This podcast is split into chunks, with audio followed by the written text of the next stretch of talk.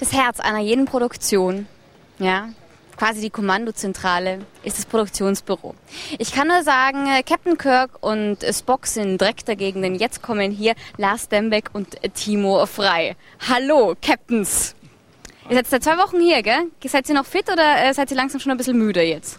Ja, langsam wird es anstrengend, aber ähm, die paar Tage zur Show halten wir noch aus und dann äh, noch eine Woche, halbe Woche Abbau und dann sind wir froh, wenn wir Urlaub haben und alles geschafft zu haben. Wobei, das ist ja ein ganz langer Vorlauf. Wann beginnt man so ein Sommerwetten das vorzubereiten? Wann beginnt da für euch der ganze Stress? Na, ich denke mal so ein halbes Jahr vorher wird vorbesichtigt. Die erste Truppe fährt runter, schaut sich die Location an. Danach geht es zur technischen Vorbesichtigung, wo genau festgelegt wird, wo ist wer, wo steht welche Kamera.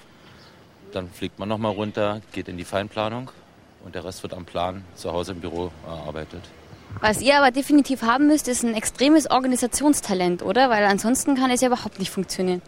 Ja, der Zeitplan ist halt sehr straff und ähm, jedes Gewerk braucht seine spezielle Zeit, seine Vorbereitungszeit und die greifen natürlich alle ineinander über und wenn es nicht genau abgestimmt ist, dann kann es schon zu Schwierigkeiten kommen. Ja. Wie ist es denn mit den spanischen Behörden? Redet ihr äh, Spanisch oder mit Händen und Füßen oder Englisch?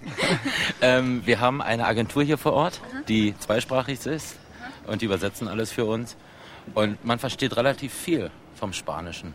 Das ist ganz angenehm. Was man auch äh, versteht ohne viele Worte ist, wenn irgendwas abhanden kommt, was nicht abhanden kommen soll.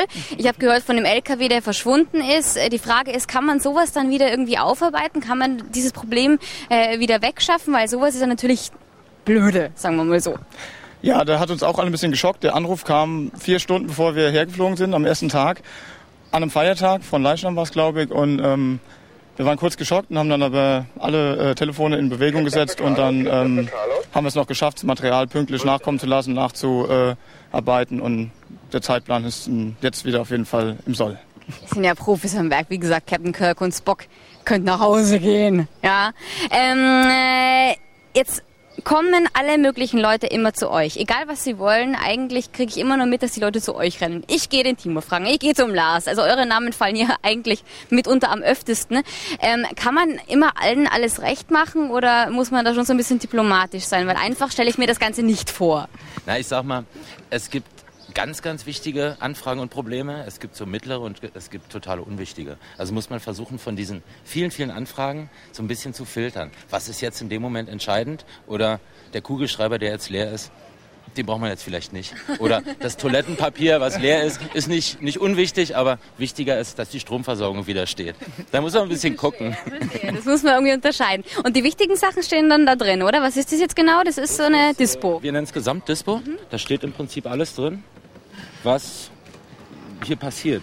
Das ist der Drehplan vom ersten Tag bis zur heißen Phase, Sendung, bis zum Abbautag. Und das ist im Prinzip so ein Überblick über die gesamten drei Wochen, die wir hier vor Ort sind. Und auf einen Blick sollte man dann sehen, was, was geht jetzt ab, was passiert. Falls ich mit euch gerne ein Bier trinken gehen würde, finde ich da drin auch eure Telefonnummern?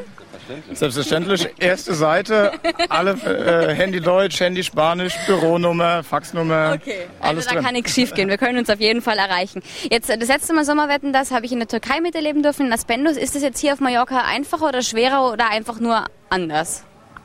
Es ist ein bisschen anders. In Aspendos war es ja eher das Amphitheater, was ein bisschen außerhalb war, fast schon eher in der Wüste gelegen. Da hatten wir die Probleme, alles da hinzukriegen, wie Strom, Telefonleitung und so weiter. Hier sind wir mitten in der Stadt, hier ist alles ein bisschen eng. Damals hatten wir Platz ohne Ende, wir konnten alle sagen, kommt mit dem Auto vorbei, Parkplatz, kein Problem. Hier haben wir massive Parkplatzprobleme. Es ist sehr eng in der Stadt. Die Anwohner wollen natürlich auch nicht zu sehr nerven und ähm, ja, stören mit zwei Wochen Auf Aufenthalt hier. Und das sind so die Hauptunterschiede. Äh, ist euch eine Hallenproduktion lieber? Nein. Nein, der Unterschied ist einfach, eine Hallenproduktion ist praktisch immer gleich bis auf überraschende Dinge. Und das hier muss man ganz neu starten, ganz neu planen, ganz anders rangehen. In der Halle dürfen wir die Nacht durcharbeiten. Hier müssen wir um 12 Uhr Mitternacht Schicht machen, weil die Anwohner nicht gestört werden durch die schade, Aggregate. und es ist, ist, einfach viel spannender hier. Okay. Ähm, jetzt kümmert ihr euch auch um Wünsche der Promis. Also was wollen die so, was haben die auf ihrem Rider stehen? Sind da manche ganz besonders nervig? Wir müssen ja keine Namen nennen, aber manche bringen dann vielleicht Wünsche, wo man sich selber denkt, hä? Was soll das? Ist das so oder stellt man sich nur so vor? Ja, es ist manchmal schon der. Das grinst schon so. es ist der ein oder andere Wunsch dabei, wo man denkt, okay, ist das wirklich nötig für die zwei Stunden, die der hier ist. Aber wenn er es wünscht, dann versuchen wir es natürlich zu äh, besorgen. Wo liegt eine Grenze? Also ab wo sagt ihr dann, ey, jetzt äh, ist dann irgendwann gut, auch bei äh, Stars? Na, ich sag mal, eine Flasche Champagner ist vielleicht okay, aber zehn Flaschen Champagner müssen nicht sein, oder? Okay, verstehe, verstehe.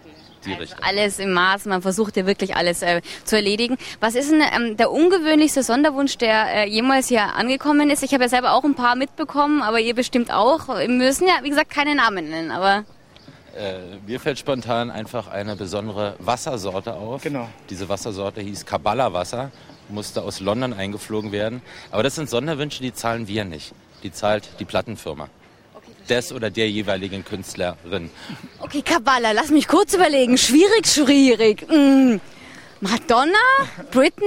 Ich schätze jetzt mal Madonna, aber äh, kann sich ja selber äh, jeder noch ein äh, Bild drüber machen. Äh, was ich auch ganz wichtig finde bei euch, ihr habt äh, wahrscheinlich die meisten Freunde vor Ort, denn ihr verteilt Backstage-Pässe. ihr habt einen unglaublich großen Freundeskreis. Nervt es nicht manchmal? Ja, manchmal kommen so Kollegen ins Büro, wo man genau weiß, was sie jetzt wollen. Sie kommen, sag mal, wie ist denn das so? Meine Freundin ist da, mein Freund ist da, ich habe Familie, Cousins. Es ist gewohnt, es ist okay. Ähm, ja, Du Lars, sag mal, wie ist denn das so? Also meine Familie ist da und so. Äh, kann ich noch äh, zwei Pässe haben? Naja, wir könnten noch zwei, zwei Karten zur Generalprobe hätten wir noch. Okay. Ist es man okay? versucht Auch da das dann so ein bisschen zu umgehen und zu sagen, ähm, okay, vielleicht Pässe nicht, aber man versucht irgendwie alle zufriedenzustellen. Ja, also Samstag ist die heiße Zeit, da ist schwer, da sind die ganzen Künstler und Prominenten da, die wollen wir natürlich auch in Ruhe lassen. Ähm, wenn jetzt die Verwandtschaft da ist und die wollen mal gucken, kann man ja alles nachvollziehen, dann am Donnerstag, Mittwoch, wenn die Proben sind, dann sieht man ja auch alles und äh, dann versuchen wir das so auf die Richtung zu schieben. Jetzt abschließend ähm, finden äh, ganz schön viele euren Job ganz schön interessant. Wie werde ich jetzt Captain? Also wie habt ihr das so ein bisschen begonnen? Wie geht man so die ersten Schritte? Wie kriegt man diesen Job? Na, ich denke mal, am besten ist, man macht ein Praktikum und arbeitet sich ein in die Materie und versucht so viel aufzunehmen, wie es geht.